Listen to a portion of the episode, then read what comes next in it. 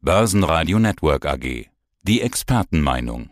Trends, Märkte und die technische Analyse im Podcast von IG. IG.com.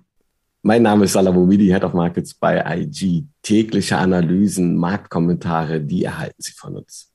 Salah, wie ist denn jetzt eigentlich die Stimmungslage an den Börsen. Vergangene Woche haben wir immer mal wieder gehört, oh ja, der DAX arbeitet jetzt doch so ganz langsam schon an der Bodenbildung.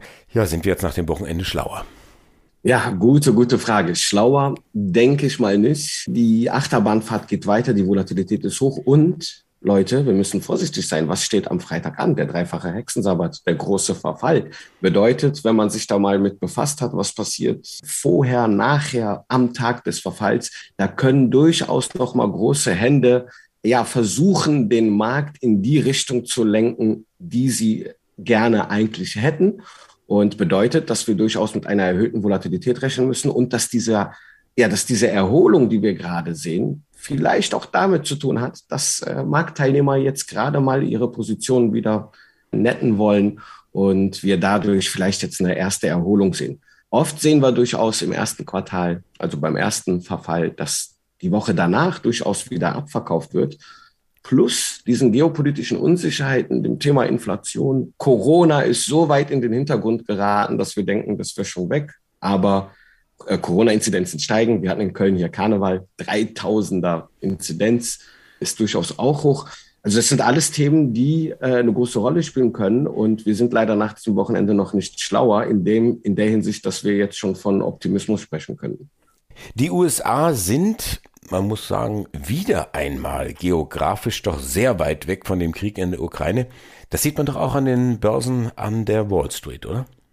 Ja, bisschen könnte man sagen, aber dennoch sehen wir natürlich da auch eine starke Verwerfung seit Ausbruch der Eskalation zwischen Russland und äh, Ukraine. Auch wenn man sehr weit weg geografisch ist, sind die Märkte so nah beieinander, dass wir durchaus natürlich erhebliche ja, Kursverwerfungen auch an den US-Märkten gesehen haben. Also da bin ich eigentlich nicht so der Meinung, dass die Amerikaner jetzt doch bisschen besser davon weggekommen wären. Auch in den Währungen kann man ja durchaus ablesen, dass die Welt nicht gleichmäßig die Last des Krieges schultern muss. Das scheint doch irgendwo ein Thema Europa zumindest zu sein. Zumindest ist das die Lesart der Börse oder man kann es so interpretieren. Was fällt denn hier besonders auf?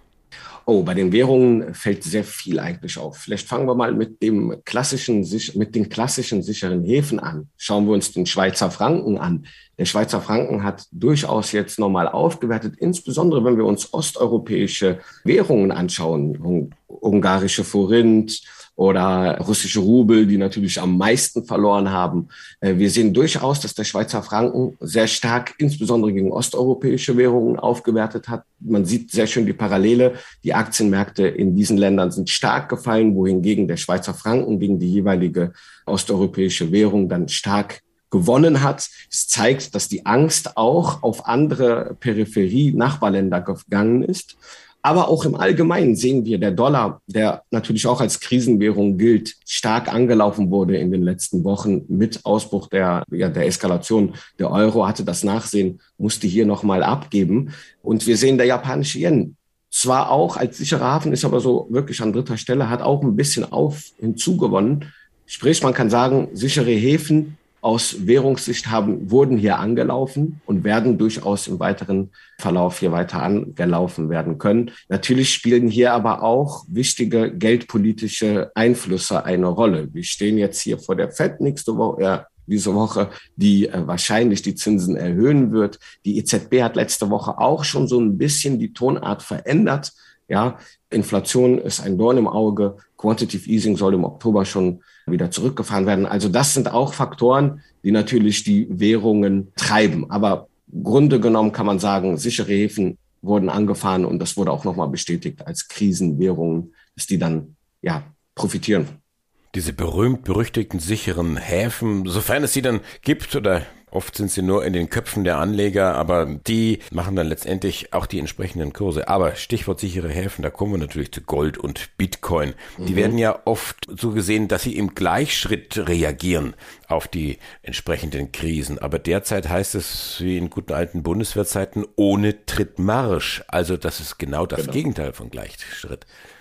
Ja, auf jeden Fall. Das habe ich schon äh, in den letzten Wochen auch nochmal angesprochen in ein paar Artikeln und äh, Aussagen von mir. Jetzt gerade, also man hat immer darüber gesprochen, Bitcoin, der sichere Hafen. Jetzt, wo dieser sichere Hafen verlässlich dann auch sein muss, hat er uns enttäuscht. Denn wenn wir mal schauen, seit äh, dem Ausbruch der Eskalation, auch vorher, die Unsicherheit wurde größer, sichere Häfen wurden angefahren, haben wir gerade besprochen, Schweizer Franken, Goldpreis, Silber auch, Edelmetalle vor allen Dingen beim Bitcoin keine Spur. Ja, wir sehen noch keine neuen Allzeithochs wie im letzten Jahr. Das hat auch durchaus damit zu tun, wenn wir uns mal die Korrelation seit November anschauen zwischen Bitcoin zum Beispiel und Technologiewerten, sehen wir, dass die relativ gestiegen ist und höher ist. Bedeutet, Bitcoin ist so mehr in diese Technologieschiene gegangen. Große Gewinne, die im November, seit November dann abverkauft wurden, führen gerade eigentlich letztendlich dazu, diesen Abwärtstrend weiter fortzusetzen. Und äh, wir sehen hier durchaus eine Abkopplung von diesem, dieser Hypothese, dass der Bitcoin ein äh, sicherer Hafen wäre. Wir sehen vielleicht in einer anderen Art und Weise einen sicheren Hafen für Sanktionen zum Beispiel zu umgehen. Wir hören oft gerade, dass natürlich die Möglichkeit bestehen würde, über Kryptowährungen russische Oligarchen oder andere Personen aus Russland, dass die die Möglichkeit hätten, mit Kryptowährungen ihr Geld sozusagen woanders hin zu verlagern. Das sehen wir aber am Markt jetzt nicht, indem wir jetzt sehr starke Nachfrage sehen. Was ich gesehen habe, Monero ist eine sehr anonyme Kryptowährung, einer der ältesten auch mit. Die konnte durchaus besser performen als der Bitcoin das könnte vielleicht so ein kleines Indiz dafür sein, dass äh, anonyme Transaktionen oder vermeintlich anonyme Transaktionen hier angefragt werden. Aber für diejenigen, die die Blockchain kennen, äh, Bitcoin und Co. sind nur so lange anonym, solange niemand weiß, wessen Wallet das ist. Ja, ganz im Gegenteil. Wenn jemand weiß, welche Wallet zu jemandem gehört, kann man sogar in der Blockchain alle Transaktionen dieser Person, dieser juristischen Person oder natürlichen Person nachvollziehen.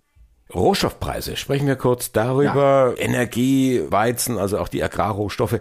Gibt es da eigentlich eine einheitliche Aussage oder gibt es da Ausreißer?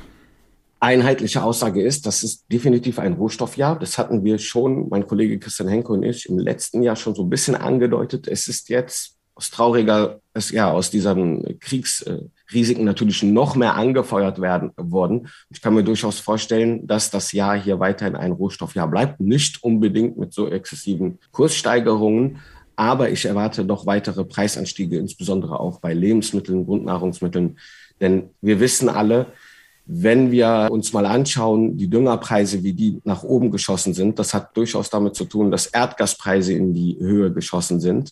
Bedeutet für die nächsten Erntezeiten höhere Düngerpreise, höhere Preise dann auch für die Lebensmittel, die am Ende auf den Tisch kommen, bedeutet auch eine stärkere Inflationserwartung im weiteren Verlauf. Und wir sehen wirklich, ob es Lebensmittel sind, ob es Edelmetalle oder auch Energie ist. Wir sehen überall sehr starke Preiserhöhungen, die natürlich mit Sorge gesehen werden müssen. Denn wir wissen aus der Historie, wenn gerade Lebensmittelpreise steigen, steigt auch die Unruhe in gerade Entwicklungsländern beispielsweise. Das heißt, es könnten vielleicht auch noch weitere Konfliktherde entstehen. Gott bewahre, ich hoffe nicht.